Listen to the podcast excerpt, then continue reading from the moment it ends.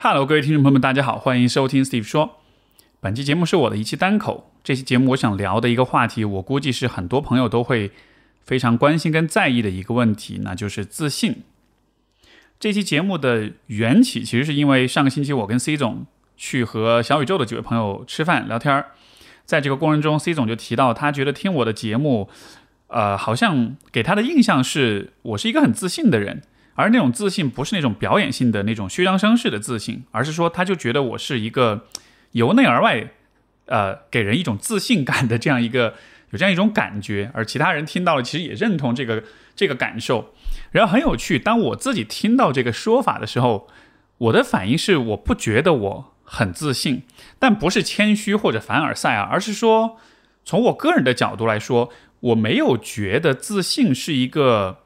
呃。一个刻意在体现的状态，那种感觉更像是说，好像自信已经融入到我的生活的背景当中，以至于我都意识不到它了。所以当他们提出这一点的时候，我才意识到，哎，好像前几年我比如说在知乎、在公众号写东西的时候，我写蛮多关于自信的问题，但是这几年我几乎不想这个问题了，就好像它成了一个默认存在的条件了。所以当他们提出觉得我很自信的时候，我才意识到，哦，原来我对于自信这件事情的感觉已经变得很淡了。而这种刺激、这种提醒，也促进了我去进一步的去想，那当下今天的我对于自信到底是怎么样的一种理解？有没有可能，其实这种不再感觉得到、已经融入生活的这种自信，可能才是自信、自信的，也许是一种终局或者理想的状态，就是。曾经我们追求自信，或者说更年轻的朋友们追求自信，追求的可能是那种在人面前感觉到自己很自信、很了不起，那种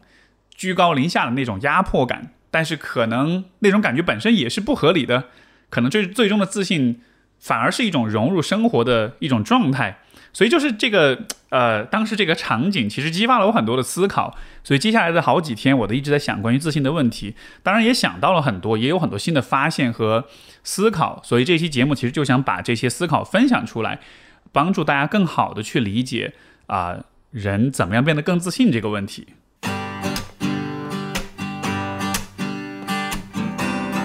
欢迎收听 Steve 说，和我一起拓展意识边界。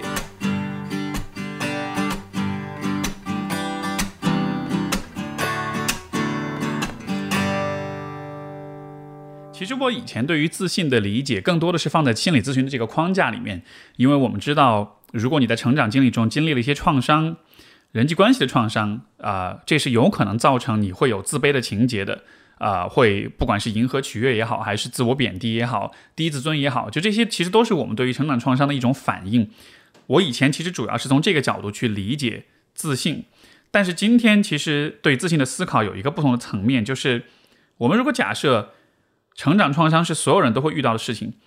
或者说我们跳出创伤的视角，我们只是去问，就是一个人在成长的过程中，怎么样能变得更自信，怎么样强化自己的自信，在这个层面上来说，自信是什么样的？这其实是我今天主要的出发点，也是和以前很不同的地方。那如果你想了解以前我写过哪些东西，我会把一些文章的链接放在节目的简介里，你也可以读读看，说不定那也对你。是契合你的啊一些状况的，但是今天讲的这个自信是一个更普世性的自信，它不完全是基于啊创伤视角的一种理解。我试图回答的几个问题，第一个就是什么是自信，第二个是什么阻碍自信的建立或者是强化，第三个呢是在我们的行为当中有哪些是所谓的假自信，还有最后一个问题也是干货的部分，就是怎么样能我们能做些什么事情去提高自己的自信啊。第一个问题，关于什么是自信，我觉得一个当你问当下的我，有一个很基本的定义。我觉得自信就是相信自己有能力解决在意的问题。呃，而当然这个定义，这是我个人的定义，啊而且其实它的定义有很多种，所以你也不一定完全就是认为这就是唯一的定义。但是我对这个定义呢，有两个是建立在两个基本的理解上的。一个理解就是人永远都是局限跟不完美的，这是我们存在的一个基定条件。而人活着就是要不断的去挑战、去对抗、去超越这些局限，这是一个非常基本的假设。第二个呢，是一个非常基本的伦理上的假设，就是啊，我说到在意的问题，对吧？那么人最在意的是自己以及自己身边的人，然后呢，在更远一些的关系，你会由近及远的这个你的在意程度也会逐步的递减。我为什么要去提出这样一个假设，也是因为啊，不是所有人都心怀天下，不是所有人都有普世的关怀跟博爱，所以作为一个普通人，我们在在意什么的这个价值判断的问题上，其实都是有自己的个人的角度的。所以我想把这两个假设先放在这儿。但是我觉得现在我们先不用去担心，就是这些定义啊，这些很呃呃条条框框的问题。我其实首先想聊的一个问题，反而是什么让我们不自信，或者说。自信最大的绊脚石是什么？而我认为最大的绊脚石其实就是他人，就是他人即地狱的他人。为什么这么说呢？呃，因为人是社会性动物，所以我们从小到大都是依赖他人的反应来帮我们确立我们的价值体系。也就是说，我们在乎他人看法，其实这个在乎也是一个默认的设定。因为经常都有朋友会说到，哎，觉得我自己很在乎别人的看法，我很讨厌自己这样，我不想要在乎别人看法。抱歉，这个在乎你是改变不了的，这就是写在我们基因里的一个出厂设定，对吧？而且这个出厂设定它是有它的价值的，因为我们从儿童呃这个婴幼儿发展的角度来看，我们在很小很小的时候，这个时候呃。如果我们要做一个什么事情，比如说我想要我拿手指着某一个东西，或者我告诉我父母我想要得到某一个东西，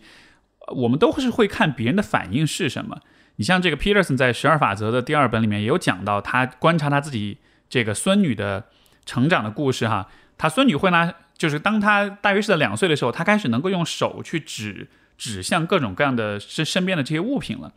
然后他会发现一个很有意思现象，就当他。当他的孙女指着一个东西的时候，他的接下来的反应就他是会看周围的人是什么反应。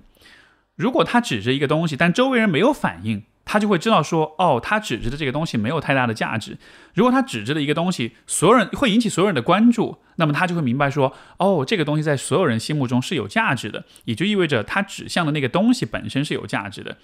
所以这其实是人类去学习。价值判断的一个非常重要的过程，对吧？因为我们说价值判断就是价值是怎么决定的？价值就是我们作为社会性动物处在一个群体当中，群体认为有价值的东西，我们才认为它是有价值的。如果比如说你是独自一个人生活在一个荒岛上，那所有的东西的价值其实都消失了，因为它就无非就是一个对你个人来说有没有价值，但是它就不涉及到社会性价值的这种判断了。所以说，呃。我们从小就是会依赖别人的反应来帮助自己去学习，建立一个价值体系，而这样子的一个学习过程带来的一个结果就是，如果你不自信，那可能是因为他人价值判断当中你是不够有价值的。在很多人的成长经历中，可能都会有这样一个问题：如果从小你的父母、你的老师、你身边的伙伴呀，或者亲戚啊，就总是会说啊，你这儿不好，那不好，对吧？那你可能就会不太自信。就是这种不自信，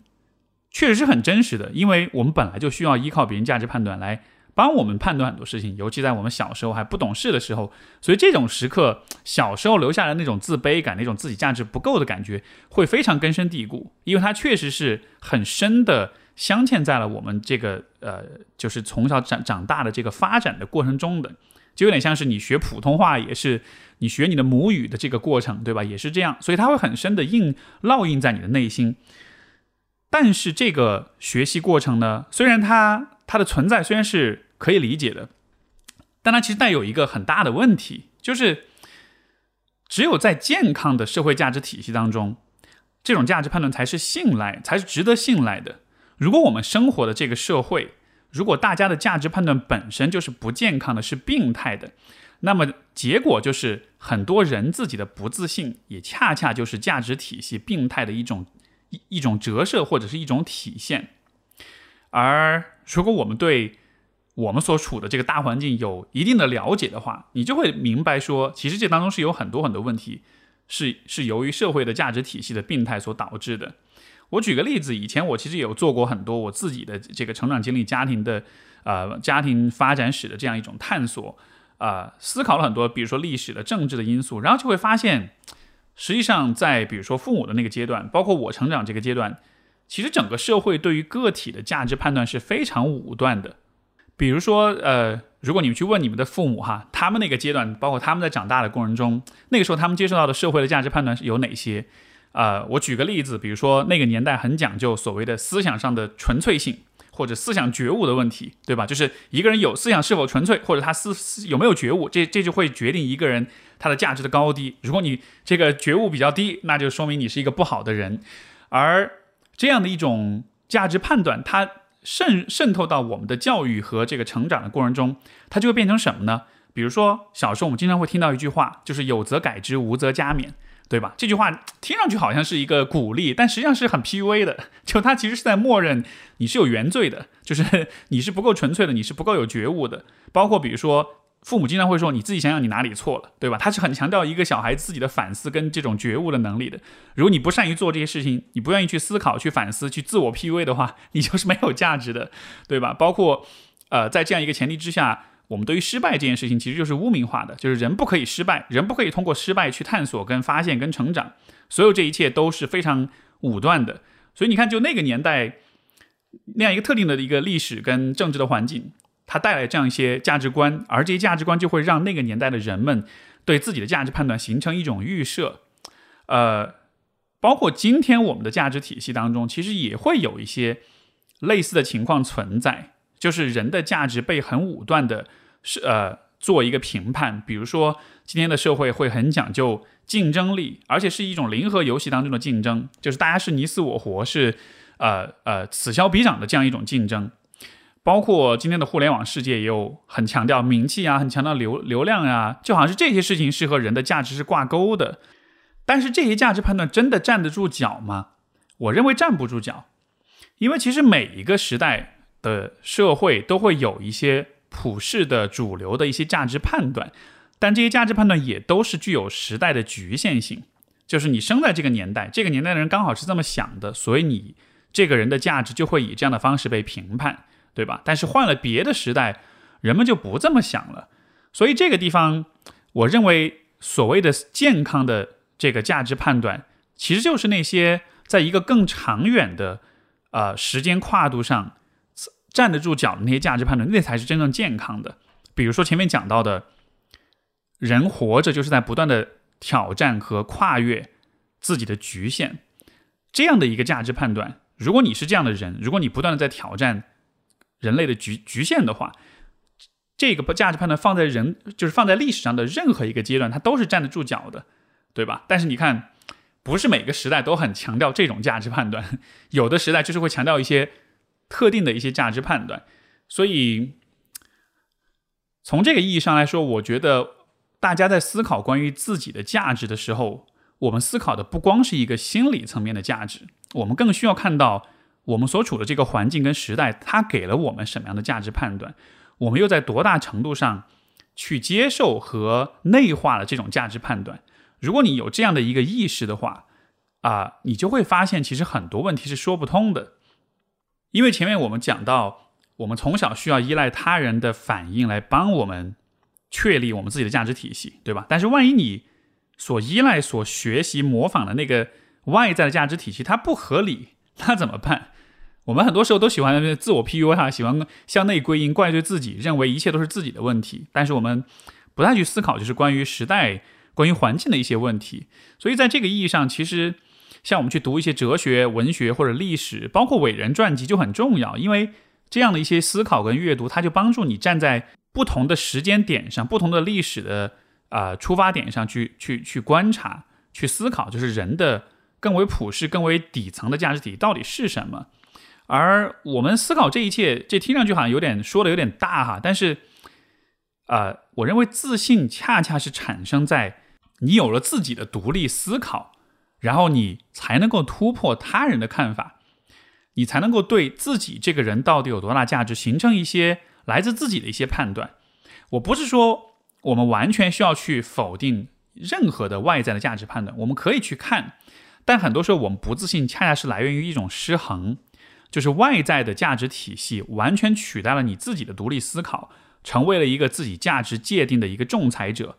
当我们以这样的方式生活的时候，你就没有办法避免，在一个很糟糕的或者病态的一个时代里面，人的价值被社会被环境无情的碾压跟摧毁，而某种程度上，我觉得我们今天生活的时代也有这样的一些特性，所以今天可能有很多年轻人感到不自信，感到啊自卑，感到自己的价值感很低，存在感很低，我觉得是有这方面的一个影响的。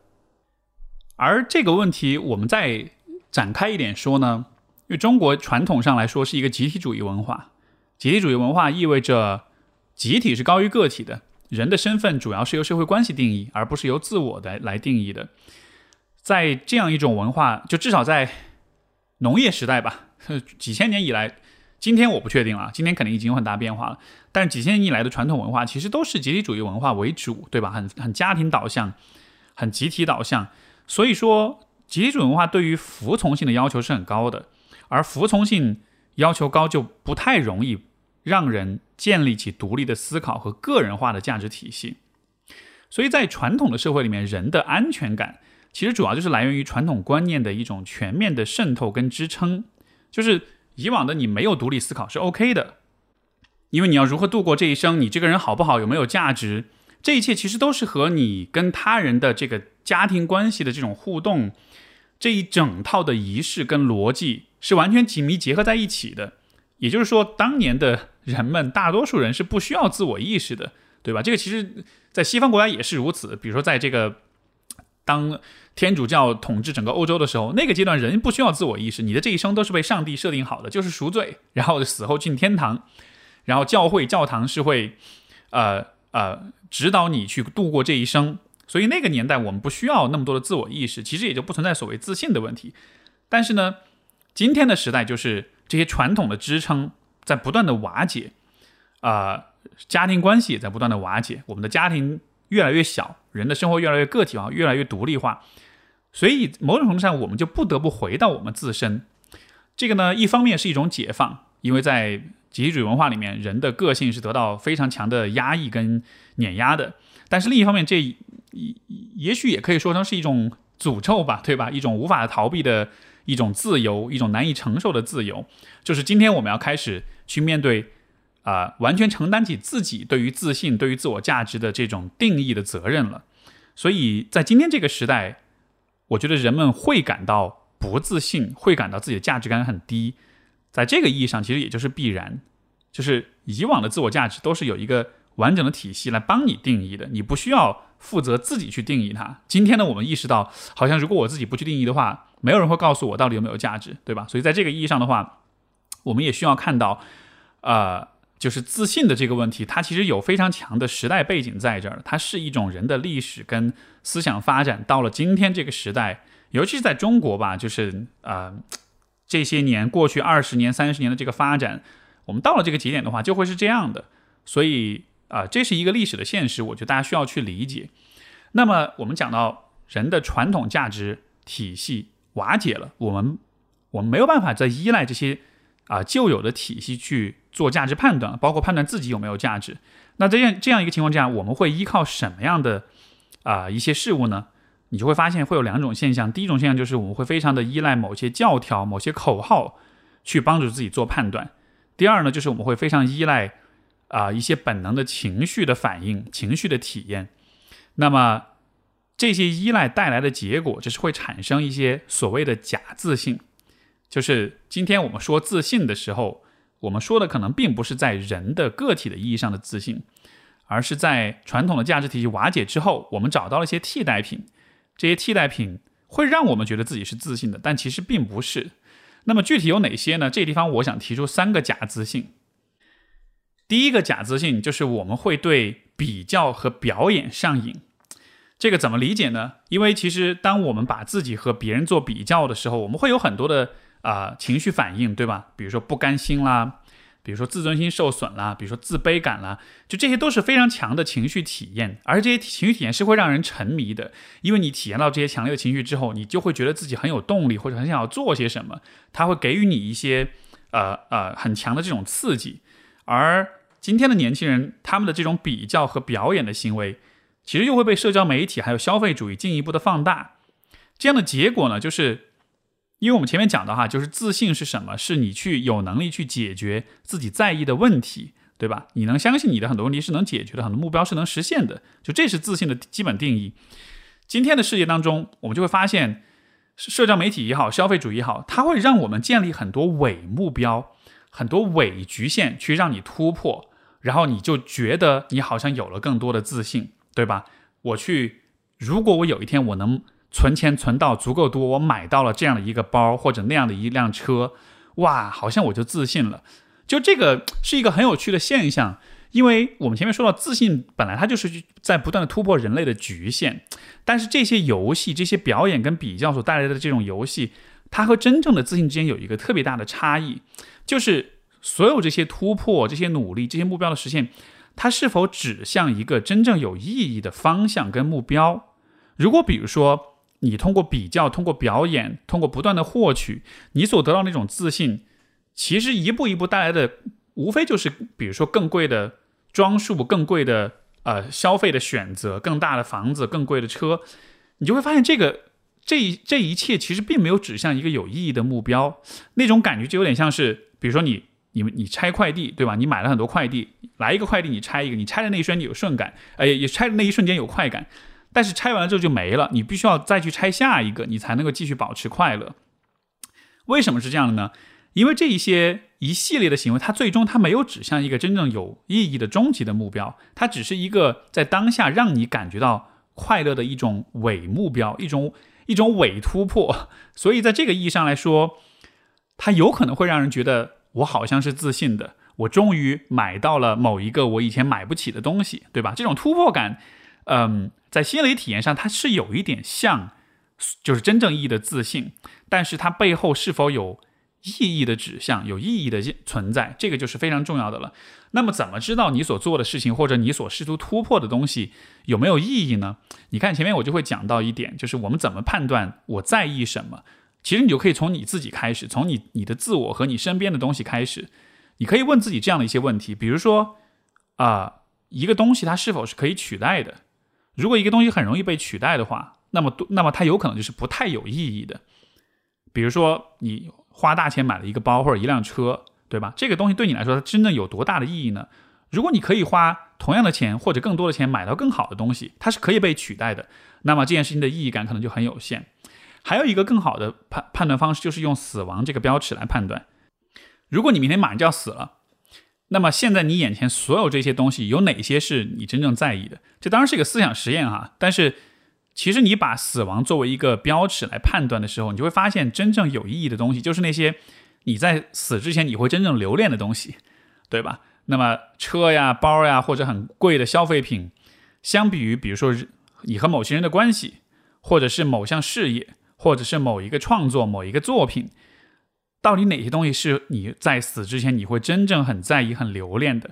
这个时候，其实意义的感觉就会更容易凸显出来。包括我们对于人的判断也是这样，就是当哪些人离去了之后，你是会哭的，是会难过的；哪些人离去你不会哭，从你的情绪反应，其实你也能看得出来哪些人和哪些人的关系对你来说真正有意义的，或者哪些人的生活、哪些人的幸福对你的生活，哎，对你这个人来说是真正有意义的。所以通过这样的方式去做区分，你会你就会看到有些人和事物是指向有意义的结果或目标的，但不是所有事情都这样。所以说，这种比较跟表演，嗯。我承认，我们在这个时代很容易被吸入到这样一个游戏里面，某种程度上这是不可避免的。但是，我觉得你需要有这样一个区分，这样的话，你才能从那种不断的增长、跟增加、跟购买、跟炫耀的那种游戏当中跳出来，去看到说，OK，这个表演的游戏，这个比较的游戏，我可以玩，但是我也需要明白，真正的自信不来自于这个地方，对吧？因为我们前面说，自信是你能有的能力去解决那你真正在意的问题，嗯。这是第一种假自信，第二种假自信就是迎合取，我们对迎合取悦上瘾。这个说起来可能很多人就很熟悉了啊，就是当我们在感到不够有价值、不够好的时候，我们经常会有的一个反应就是会去迎合跟取悦别人，让别人喜欢我们。这样的话，我们就觉得自己自己的价值被认可了。虽然我理解迎合取悦是我们很多时候都会有的一个近乎本能反应的。一种行为，但是我还是非常非常的不建议你这么做。如果你有迎合取悦的倾向，我我会鼓励你尽最大的努力去阻止或者避免自己这么做。为什么呢？有一个很简单的原因，就是当我们在迎合取悦别人的时候，也是在表达对别人价值判断的无差别的认同。而当你这么做的时候，你也就抹杀了自己独立的价值判断能够生长、能够产生的空间。因为我们前面讲了，嗯，就是不自信的一个最大的绊脚石是他人，对吧？他人对我们会有价值判断，但是他人的价值判断在很多时候不一定是准确的，甚至在有些时代之下，它是是病态的，是不健康的。但是当你去迎合取悦别人的时候，你就先默认了，不管他的价值判断是什么，不管是否合理，你都先是认同的。对吧？因为迎合取悦意味着你你你你你需要先认同一个价值观，你才会去需要得到这个具体的价值观的一种认同。所以，当我们迎合取悦的时候，这其实是一个啊很短视的，在当下会让你带来一点点舒适感或者是满足感的一种行为。但长期的这样做的话，你就会一直没有心理上的空间去建立自己的独立的价值判断。虽然这种行为是被自尊跟呃就被自卑和低自尊给驱动的，但是。很诚实的说，它其实是一种徒劳而且自欺欺人的行为。所以，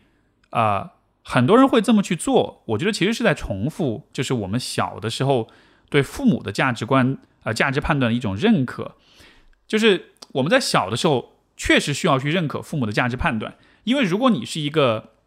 比如从生，比如说你从生下来开始，你对父母的价值判断就非常的抵触，非常的反对，对吧？爸妈说什么事情你都不听。这样的情况之下，你的爸妈可能就会不那么喜欢你，而他们不那么喜欢你的时候，可能对你的照顾、对你的 生存的保障就会比较比较有风险。所以你看，人从进化的角度、从生存的角度，我们在小的时候就是会比较容易去认可大人的价值判断，不是因为大人价值判断都是对的，而是因为这对我们的生存是有利的。所以我们在不得不依赖父母的那个年代、那个年纪，我们需要有这样一种通过迎合取悦去换得自己生存保障的这样一种。交换，但是这种交换在我们长大了之后是不必要的，因为我们不再需要依赖父母去保障自己的生存了，对吧？当年你这个说说那个什么一点，当年你你装孙装孙子，无非就是因为你别人要要要要给你一口饭吃，对吧？但今天你不需要这么做了。但是这个时候，如果你还在重复这种迎合跟取悦的话，你会发现这是一个非常脱离了就是我们的成长阶段的这样一种不合时宜的行为。因为今天的你作为一个独立的成年人，你其实是有你自己的思考、跟判断、跟研究、跟学习的能力的。你是可以去区分哪些价值判断是合理的，哪些是不合理的。包括比如说你的父母也好，或者你身边其他的很重要的他人，你曾经认同他们的价值，你迎合取悦他们。但是今天的你是完全有能力去研究、去区分，就是我试图取悦的这个人。他的价值判断的方式，他的价值体到底合不合理？到底是一个病态的，还是一个健康的价值判断？这些都是我们可以去做的事情。如果你没有意识到这一点，那么你可能就会继续迎合取悦，这就会成为一个死循环。你会不断的抹杀自己独独立思考的空间，然后不断的在这种反复的迎合取悦当中得到一点点的及时的满足感，但同时时间越久，你会越自卑。越自卑就会越迎合取悦，这就成了一个一个负向循环了。所以我觉得很多人啊，他不自信的问题有可能就是卡在了这样一个循环当中。所以说，要打破这种循环，最好的方式就是停下来，去仔细的研究一下那些在评判你价值的人，他们的价值判断，他们看问题的方式到底是否站得住，是否能不能站得住脚。包括我们说成长长大之后，人需要在精神上弑父跟弑母，这个什么意思？其实就是去质疑他们。去去掉他们的那种你对他们的理想化的那种光环，去仔细的、客观的研究一下他们的想法、他们的价值判断到底能否站得住脚。所以，这是我们对迎合取悦很容易上瘾的一个过程，也是我们非常需要去打破的一个一个一个循环。第三种假自信是对自以为是上瘾，这其实就是另一个极端了。就是前面我们说的那两种，都是因为我们没有自己的价值判断，我们都是要依赖外界给我们认可、给我们价值的，呃呃这种呃加成，然后我们很依赖对外界的判断。另一种极端就是我完全封闭我自己，我有我自己的价值判断，我不相信别人，对吧？而且这种行为，比如说很多父母哈，到了中老年，你会发现他们都会有类似的行为，包括今天年轻一代有有一些人也是会有这样一个感觉的，嗯。这为什么是一个问题呢？虽然你有了自己的自我价值判断，但是你是脱离现实的，因为自以为是意味着你拒绝外界的任何新的信息的反馈，你只愿意停留在自己一个逻辑自洽的状态里面。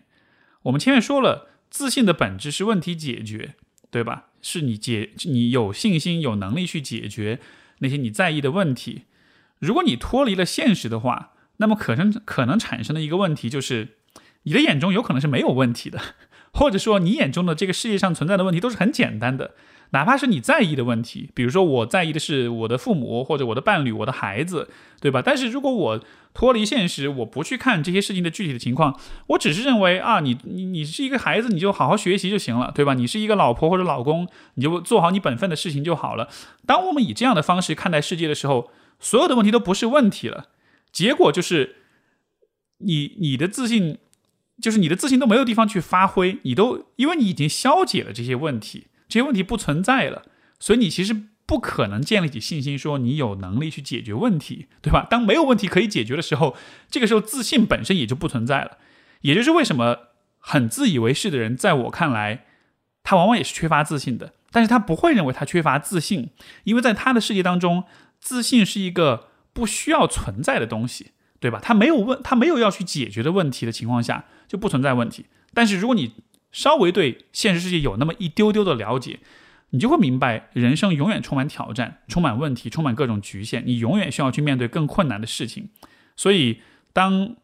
这也是一种我觉得很容易上瘾、很容易沉迷的一种状态，就是自以为是。在这种状态里面，你压根都不觉得你需要任何更多的自信了，嗯，像是一个像是一种天堂一样的状况啊。但是代价就是你需要让自己一直保持着。跟现实脱节的状态，所以这也是一个非常需要注意的一种假自信。所以我们总结一下，就是怎么样建立自信，其实就是你需要建立自己的独立的价值判断。你这个人几斤几两，有什么价值，你需要有自己的一种判断。不是说我们要完全去否定外界的判断给你带来的那种参考的意义，但是如果你没有自己的独立的价值判断的话，那么你的自信就完全不在你的把握当中了。你的存在，嗯，你的生活的所有的选择，就完全成了一个外界帮你做判断的事，一个事情。但是如果这样的话，那我们不如就回到中世纪了，让 对吧？让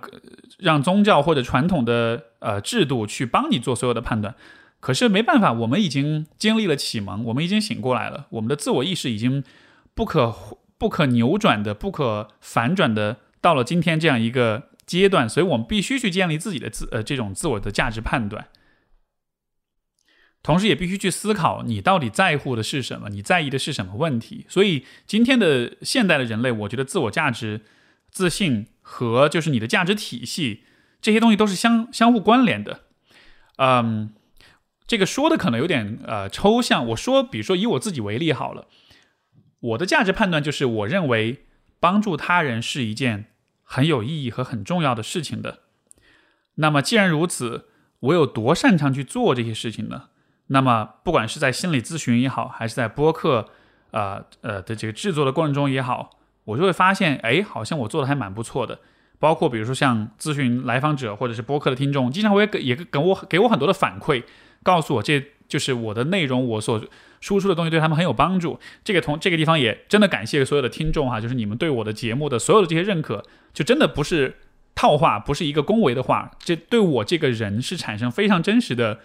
呃鼓励跟激励的作用的，所以真的很感谢大家。那么你看我在做这些事情的过程中，我得到了正向的反馈，这就会让我自信，我就会意识到，哎，我的在意的是帮助他人，而这个过程中。我我的这些正向反馈告诉我，我做的是蛮不错的，所以我就会自信。所以回到最开始的一个问题，当 C 总或者其他一些听众在听我节目，觉得我自信的时候，那个可能就是自信的来源，就是那种自信不是说是一种我满足了某种社会的期待，比如说我有了呃某一个地位、某一个名头、某些财富，才觉得哎我自己很好，而说我知道我是擅长做这件事情的。所以我猜想我的自信可能就是来自于这个地方吧。再比如说当年。在大学阶段，那个时候不是我去当当学生会呃主席嘛，然后那个过程中，我就会很明白我的重点或者我在意的问题是，我要运营好这个组织，我要让这个学生会当中所有的事情都能够运转的很好，对吧？而且我确实做的还蛮不错，确实很擅长。因为当时在学生会前面的几年都是在很踏踏实实的做事情，所以对于很多事情非常的了解，有很多的积累。所以当我到了做主席那一年的时候，就是可能没真的没有人比我更懂整个这个组织要怎么去运营，各方面的细节是什么样的，所以我会很擅长。所以那个也给了我很大的一种自信的一种支撑，以至于就是那个阶段，当时其实我们学校包括学生会里面，其实有很多富二代，有很多小朋友是开着宝马啊。因为那个年代我做留学生的时候，还是 还是比较比较穷一点的，然后比较社会底层一点的，对吧？平时吃的东西都吃的最便宜的东西。然后整个生活消费各方面都很差，但是那个时候已经开始有一些，呃，九零后更年轻的一些，呃，小朋友们，就是他们是家里很有钱这种的，然后就是开着豪车啊什么的。但是我在面对这样一些，呃，这样一些小朋友的时候，我心态会非常非常的稳，包括今天也是，不管是做播客遇到各种名人、各种有钱人、各种有成就的人，我真的不会觉得我自己的价值是更低的。因为我对自己的价值不是来源于我和这些人之间的比较，而是我认可我自己内在的价值体系。我知道自己最在乎的问题是什么，而我也知道我是擅长这些事情的，对吧？我很愿意帮助别人，我很愿意让这个世界变得更好一些。而我确信我做的事情是真的有可能实现这一点的。所以这种自信建立起来了之后，你遇到什么？各种光鲜亮丽的人的话，你都不会觉得那些人是对你自信的一种威胁。就算他们做的事情也是在和我一样的价值体系之内去做的，比如说遇遇到另一个人，他也很喜欢帮助别人，但是他比我做的好很多，对吧？比如说我遇到比尔盖茨，哇，盖茨基金会，然后改变这个世界，一年几千几千万美元的这种投资，这种时候你说我会自卑吗？我当然不会，我很欣慰，因为他因为这个人也在帮我实现。或者和我一起去实现我想要实现的一些价值，所以在这个意义上，你的自信才有可能变成一种像是一种无懈可击的一种存在。所以我才觉得这种自信可能才是我们终极意义上应该去追求的。它是建立在你自己的价值判断之上的。如果你的价值判断是来源于外界的话，那么还是很容易被碾压。因为如果要去比钱多钱少啊什么的，名气的大小，那对吧？永远人外有人，天外有天，没得玩。这样的情况之下，就这就是一个无底洞了。那所以，我们沿着这个点，就是再延伸出来另一个问题，就是既然我们说一个人是有没有能力去实现自己的目标，或者做自己价值认可的事情，那么确实就存在一个问题，就是你是否擅长。呃，哪怕是帮助别人，哪怕是运行学生会或者其他的一些事情，也确实存在一个擅不擅长的问题。而这引出的一个问题就是，我们在年轻的时候，或者我们在对一件事情刚刚起步的时候。确实会有那么一个阶段是不擅长、是不自信的啊，包括在这个阶段，可能我们也会觉得是很尴尬的，是觉得很很很青涩的，是呃这样一种状态。这个地方其实就要呃点出一个问题，就是今天年轻一代很很害怕尴尬，对吧？大家说自己是社恐呀，或者是尴尬癌呀，就是好像我们对尴尬这种感觉非常的抗拒，或者非常的。不适，然后一旦遇到了，就想要立马要逃走的那种感觉。但是在我的角度来看，尴尬也好，这种新手的这种生疏也好，它其实都是调试和学习的一个必然的阶段，是成长的一个部分。我们应该去拥抱这种感觉，因为恰恰是这种感觉意味着我们开始学新的东西了。如果你做的都是你非常熟悉的、非常这个轻车熟路的事情的话，你就永远不会尴尬，但是你也就永远不会有新的增长。从而你的自信也就不会去增长，所以我觉得，如果比如说你现在是在一个相对比较年轻的年纪，不管你是高中生、大学生刚毕业，甚至可能是比如说你年纪也不小，但是你现在开始做一些你熟悉领域之外的事情的话，你永远都会有这个尴尬的问题，包括永远会有信心上的这种挑战。但是允许这种挑战跟波动存在，它是必然的。为什么强调这点？也是因为有的时候我们会为了逃避这种尴尬。这种不自信，我们就会去玩另一个游戏。那个游戏就是那种表演性的自信，也就是我们前面讲那几种呃假的自信，对吧？不管是一种比较的自信也好，还是通过迎合取悦换来的自信，还是自以为是换来的自信，这样一些方式带来都是一种假自信。而这就会让你把，就是你该在这个成阶段你该去成长的，但是你会把你的时间精力浪费在这些没有意义的事情上面。或者说你找不到自己的价值取向。这个其实就跟爱情有点相似哈。我们在年轻的时候，呃，人在爱情当中都是会喜欢表演，送大把的玫瑰花，浪漫的烛光晚餐，对吧？包括很多大学生，这个宿舍里啊求婚都是要摆一圈心形的这个蜡烛。我不知道为什么大家都喜欢做这种事情啊，但就是就真的是一个形式上的模仿，对吧？然后你就就是这种模仿，它其实你就会发现，在成熟之后，其实爱情更多的是一种内在的体验。而且反而是你有了很好的内在体验之后，你形式上的东西反而会表现得更好。比如说之前我在微博上写的《爱是什么》这个系列的内容啊，很多朋友说哇写得很好，但是我真的不是为了要去写那些感动人的语言才那么才才写的，而是因为自己到了那个阶段，你的内内在体验足够好了，你对于什么是好的爱情有了你自己的感受了，然后你再去找到一些形式把它表现出来，这样子的话，呃，才是更好的表达。如果你只是模仿形式的话，那就是本末倒置，对吧？所以，我们回到自信的问题上，当你在做一件事情，你还是处在一个新手的状态，包括你作为一个人处在一个年轻的初出茅庐的阶段的时候，这个时候千万不要去试图试图去模仿那些很老练的人做事情的样子。你去模仿的结果就是你会让自己觉得自己好像是有能力的，是自信的，但其实你只是模仿了一个形象，模仿了一个样子而已。那你看，今天的社会其实给我们很多很多这样的诱惑，对吧？如果你，嗯，我不知道穿上某身衣服，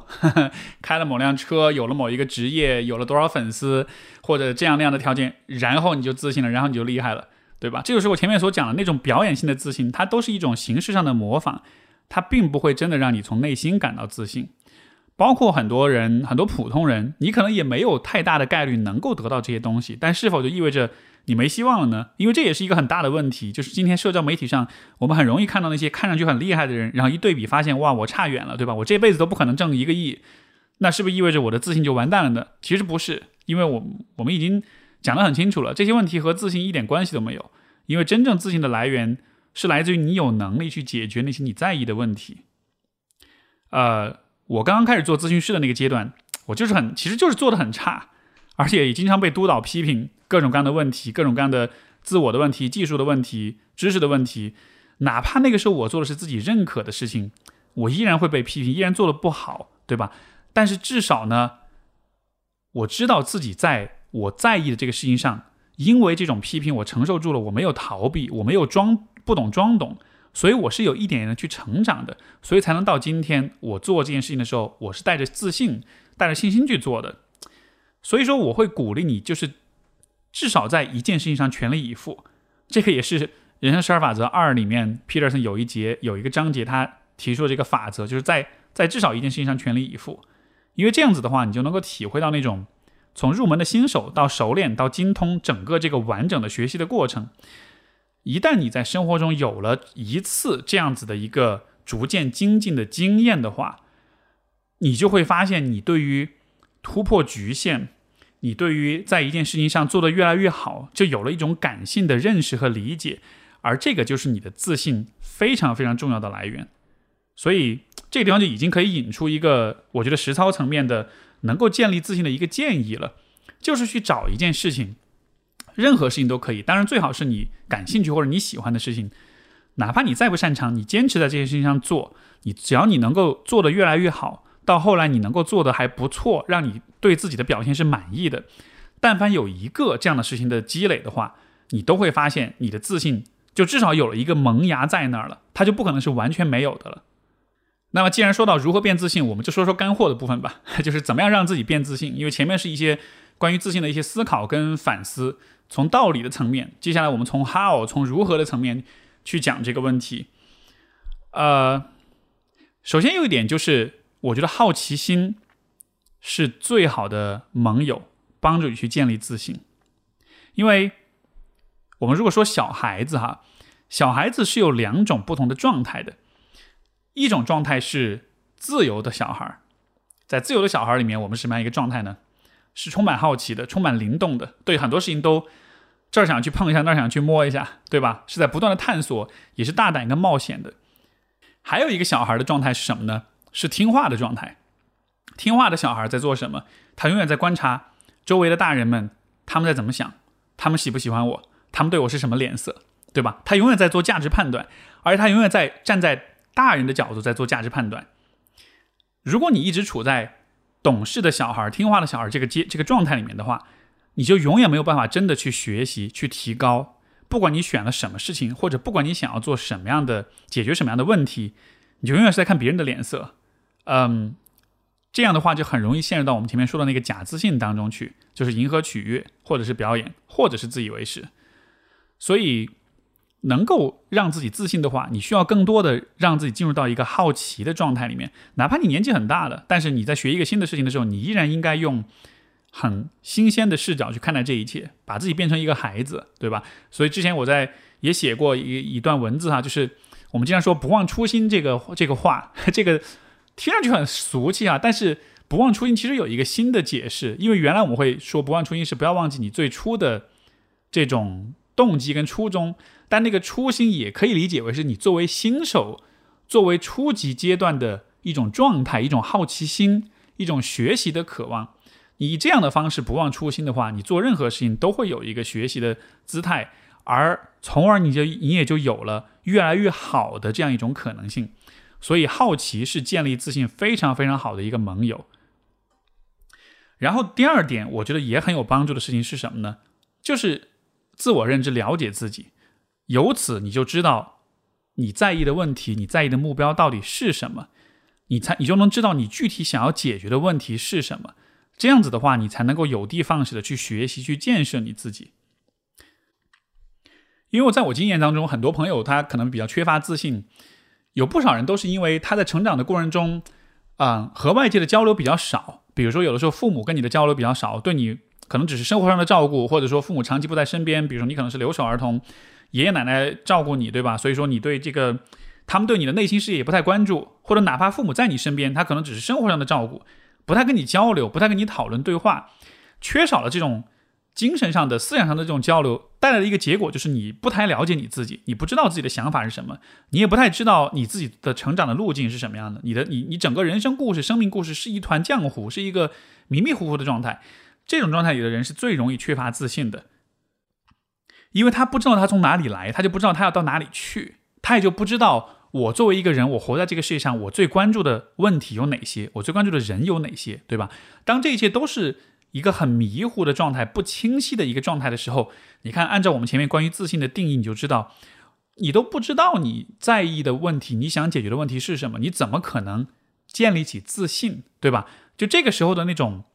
呃，自信的缺乏，它不是说你这个人不好。而是它跟前面讲我们讲这个自呃就是自以为是的那个感觉有点像，没有问题可以解决，没有在意的事情，这个情况下都说不上，就是自信这个这个概念都没有存在的价值和必要性了，所以你才会觉得没有自信。那所以我觉得要能够让自己感到更自信，你就需要先去了解你自己。了解你是一个什么样的人，你从小对什么事情感兴趣，对什么事情在乎，你看到哪些问题，你觉得是想要去改变的，想要去做点什么的。一旦你有了这些方向的话，你就会开始意识到说，如果我要达成这个目标，如果我要解决这个问题，我可能在哪些方面需要具备哪些具体的能力。然后你就会开始学习，然后这个学习的过程中，你就会对自己的水平有一个客观的评估，从一开始的新手到熟练到精通，对吧？而这就是自信逐渐建立的一个过程。而且我觉得去明确这种目标，它不光对你的自信有好处，我觉得它对你整体的精神健康都是有好处的。因为这个世界是非常复杂的，有很多很多的选择，很多很多的事物存在。如果你没有自己的重点，或者如果你没有自己的啊独立的价值判断的话，你其实就是没有方向的，对吧？那个价值判断和这种啊你在意的事情，它就有点像是黑暗中的一个手电筒一样。那个手电筒打开之后，你指向某一个特定的方向，你照亮那个部分，然后那个部分就是你要去的方向。如果你没有这个手电筒，你站在一个全黑的环境里，你往任何方向走都是可以的。那你要往哪里走呢？你就不知道了，对吧？但是不知道的情况之下，我们就生活在巨大的未知跟不确定性当中，而这样的状态肯定是会让我们很焦虑的。人都还是需要有方向的，这也是人的一个必然的局限，或者说是一种出厂设置，我们逃不出这个这个规律。所以在这样一个情况之下，我才会认为你需要有自己的价值观，你需要有自己认可的目标，这样才能有方向，这样才能有的放矢，才能有提高的可能性。那么相与这与这一点相连的另外一个建议就是，当你在为自己设定目标的时候，你应该设定一个具体而且颇具野心的一个目标。我们说到野心，都会有一点负面的、贬义的这种意味在里面哈，就觉得哇，野一个人有野心好像不太好一个事儿。当我说野心的时候，我其实是以一个中性，甚至有点褒义的啊角度去看这个词的。你像 Peterson 在十二法则里面也讲过，你要 aim high，对吧？你要给自己设定很高远的目标。什么是很高远的目标呢？比如说，我以前都很早之前就讲过，我自己给自己设定的职业目标就是作为心理咨询师，我的目标就是让我自己失业，对吧？让我自己失业意味着所有人的心理健康都问题都解决了。虽然这个不可能实现，但是它是一个很具体的目标，以及它非常非常的高远。这样子的话，一方面你就知道你要做什么，你需要具备哪些能力；另外一方面，这种足够高的目标才能够让你有不断的动力。永远都不满足于当下的成就，不断的去追求。又比如说，呃，Peterson 在十二法则里面啊，他以前也提出过一个非常有意思的说法。他说，就是有年轻人问他，呃，我应该给自己的人生设定怎么样的目标？然后他说，呃，我我给人生设定怎么样的目标，才能让自己变成一个内心强大的人，一个人格健全的人？他说，你应该力图变成你父亲的葬礼上最可靠的那个人。前两期播客也讲过这个段子哈，今天如果有人没听过的话，再讲一再讲一遍，就是变成父亲葬礼上最可靠的人。当然，这个说法是一个象征意味的说法，它其实就意味着，当你在你应该力图变成一个在所有家人都被悲剧、被不幸的消息给摧毁的时候，你还能够坚持着去为大家提供支持，用你的肩膀去支撑住大家，去接住大家的眼泪，然后呢，处理好你自己的事情，同时也能够照顾好所有的人。这也可以是一个很有野心的目标，因为说实话，能做到这点也不容易的。就是不管你是胸怀天下，还是关怀你的家人，你能够做到这些事情，其实都并不容易。但是，一旦你有了这样的目标，你就可以反推：好，如果要实现这些目标，那么我需要具备哪些能力？然后的话，啊，我需要去啊，怎么样去学习，去提高你自己，以及拥有这些价值，呃，拥有这些目标，其实对于当下你的价值判断也就会很有帮助。对吧？今天呢，我要选择读哪本书，要做哪个工作，要去和哪些人交朋友，呃，要去把业余时间花在哪些事情上面，就这些事情就会相对更容易选择一些了。你像比如说，前段时间我家里面有一个朋友过世，我跟我爸爸都认识，然后其实我爸其实对这件事情就对他打击非常大，也很难过。当时打电话给我，然后也也也在电话里在哭，然后那个时候我就尽我所能的去。安抚他，以及去去给他提供情感支持。当时聊完之后，嗯，一方面是我很开心跟他有了这样一个很敞开心扉的对话，另一方面我其实对自己就是感到有了更多的那种信心，因为我发现，哎，好像不管我是从沟通交流的能力，从情感支持上，从这种共情理解，就各个方面，好像都变成一个还蛮能够支持到他的这样一个人，对吧？而他又是我生活中很在乎的一个人。所以我就意识到，哦，其实我在各个方面都有了那种能力去支持、跟保护、去照顾他。所以那个经历对我来说就是一个很大的一个确认，我真的做到，而且我真的做的还不错。所以如果你也能在生活中有这样一些机会，嗯，去做这些事情，当然不是说你为了 这么做而做啊，只是说当你有机会去去解决这些问题，去帮助你身边在乎的人克服一些障碍、跟局限、跟挑战的时候，那对你来说是非常。积极的一个一个体验，所以去设定这种具体的目标，然后去努力的去实现，去提升自己的能力，我觉得这个是对信心的提升跟建设非常有帮助的。然后由此联系出一个更具体的问题，就是你应该拥有具体的解决问题的能力。这个地方我说的不一定是啊，回答有能力回答人生意义这样的大的问题哈，就这种，当然这种你你愿意去想也没问题。像比如说我家里有些小朋友。年轻人问我人生意义什么的，我也可以跟你聊啊，就是呃形成一个很有意思的讨论，呃这也 OK。但是我这地方说的就是，如果比如说你的信心不是很足，你你你你觉得各方面学识啊能力啊，比如说你要是拿你跟我比，你觉得啊我怎么能像这样一个主播跟咨询师去比，他花了那么多时间去研究这些问题，OK，那我们就不不不做这些比较，回到你自己身上，那么能不能？让自己具备一些非常具体的解决问题的能力。我举个例子，小时候我在小的时候，很小的时候吧，大约就是小学可能二三年级的时候，那个时候我妈就教会了我怎么去做针线活。包括我记得那个时候学校也是有劳动课的，劳动课也会教我们一些很具体的手工啊。当然那个劳动课教的很烂了，我主要的手工是由我妈教的，这一点非常非常感谢她。他教会了我很多这种具体的手工活，怎么扣子掉了怎么去把它缝上，嗯，包括很小就学会了怎么去煮面，怎么去做番茄炒蛋，对吧？这些事情看上去好像非常，呃，就是不值一提，都是很小很小的事情。但是问题是，哪怕你有这些能力的话，你至少都对自己的价值有一个确认。就算我成绩再不好，就算我长得再不好看，就算再没有女朋友，就算事业上再不成功，哎，但是我能缝这个扣子，我能，我能给自己做饭，做出一餐饭来。这些事情，它不，它不一定会让你在自信上非常自信满满，但它至少是一个托底，它至少会让你觉得我不是一个什么都不会的人。所以我觉得这也是对于那种，尤其是对于那种自信水平很低很低的人来说。这其实是一个非常好的一个起点，一个思路，就是去学那些很具体的那些技能，解决问题的技能，任何技能都可以，对吧？不管是生活中的劳动的技能，还是比如说呃呃，比如说学英语，你有一个语言的技能，呃，运动，呃，任何可以学习的东西，你都去学，从很小的事情开始。其实哪怕是比如说像。缝扣子这种小事情，它其实也是有一个有个 learning curve，有一个学习的过程的。一开始你可能会不太会，然后慢慢的变得厉害，随着经验的增加，一点点的积累，对吧？所以只要你有很多很多的这样的能力的积累的话，你的自信就是有底的，你就不会完全的否认你自己。所以呃，积累了这些基本的能力之后，你再去想那些稍微大一点的能力，稍微复杂一点的能力，比如说沟通呀、情感支持呀。资源的这种支持啊什么的，对吧？但是我觉得，如果你是一个一无所有的年轻人，你也是可以有这些能力的积累的，可以从这些非常具体的小事情开始。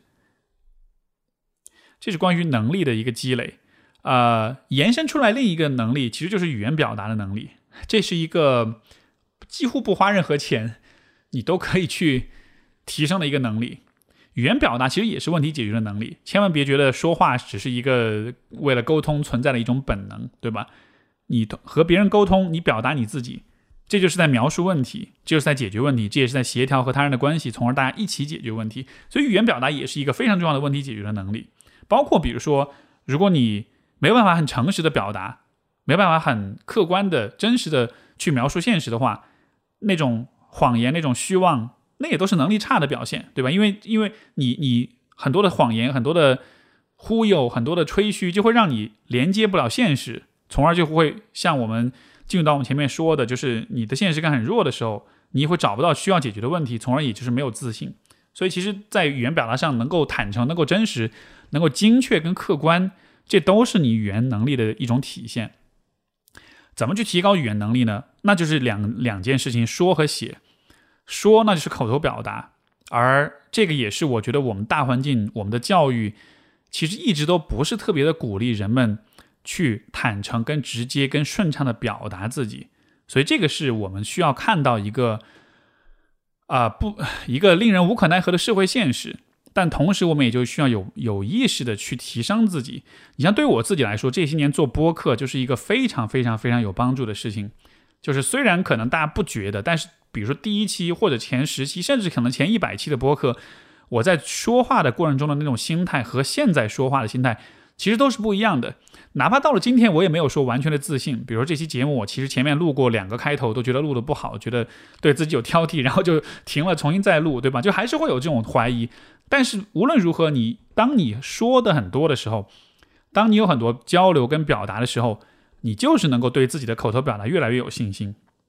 同样的写作也是一样的，因为写作这件事情，它不光是帮助你表达，它也帮助你去理清你的思路，包括它能在帮你在这个写作过程中发现一些新的观点。所以说，能够坚持写作，也是对于语言表达能力非常有提升的。从而，语言表达能力强的人，也是相对来说他的信心是不可能很低的，对吧？所以，如果要说到怎么去锻炼你的写作，啊，我觉得有几个具体的方法你可以去尝试。呃，我自己有几个习惯，第一个就是我会在做主题性的拓展，就主题拓展性的写作，什么意思呢？比如在一页纸上，我会在最顶端写上一个核心的问题，然后，呃，像我最喜欢的一个问题，我因为我有一个笔记本，上面全部是我这种自由写作的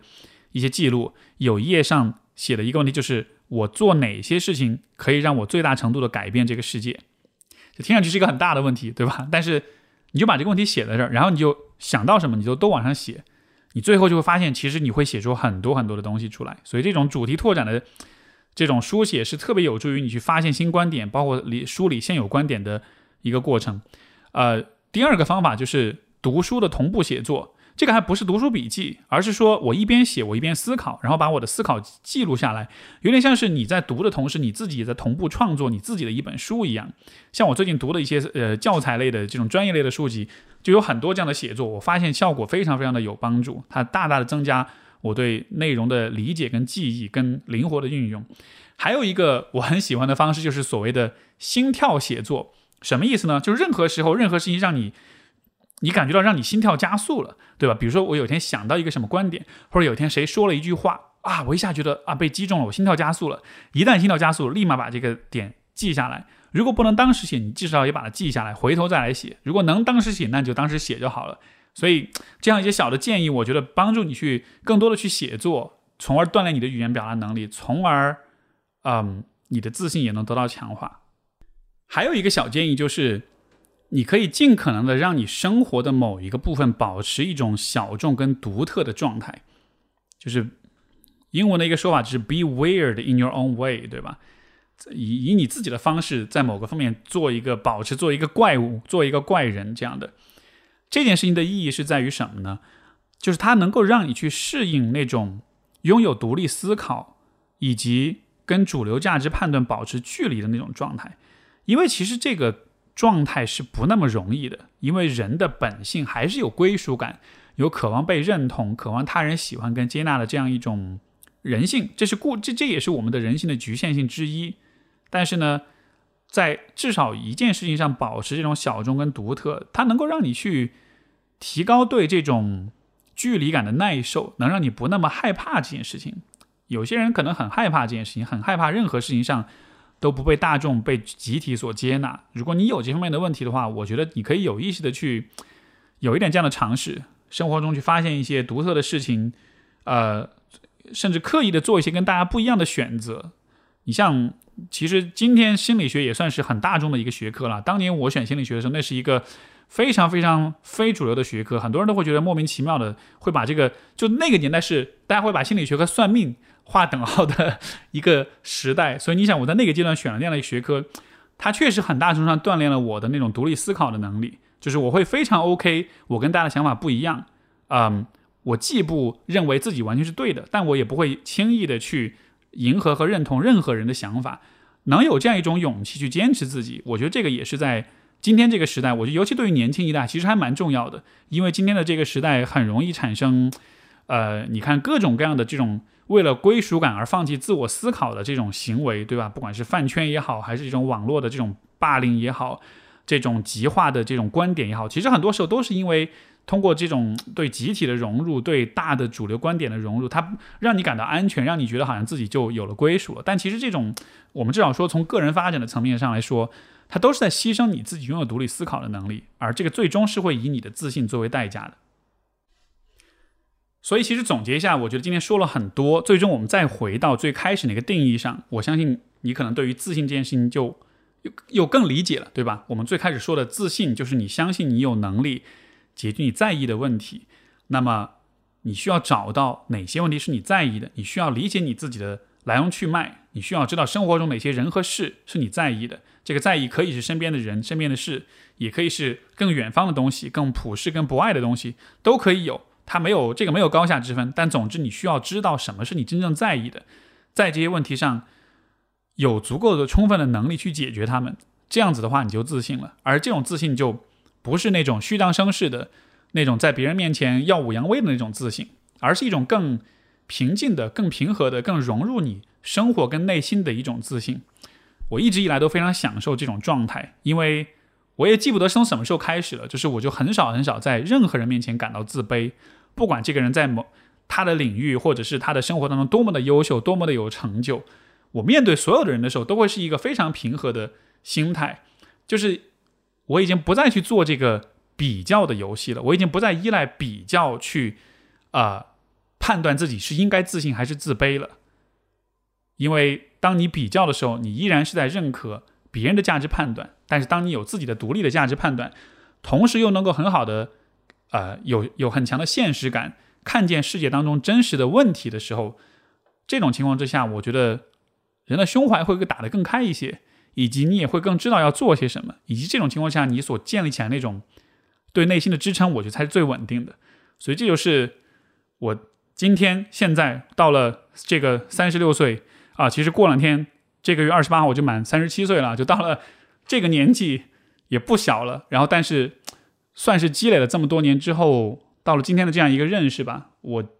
我不敢说这一定是智慧或者一定是多么的高深，但是我觉得至少对于比我年轻一点的朋友，可能你听到这些的话，也许还是会有些启发的。所以，anyways，就希望这个。这一期的独白又是一期能让大家有所思考、有所成长的节目啊，好吧，那就感谢各位收听，呃，本期节目到这里，我们下次再见，拜拜。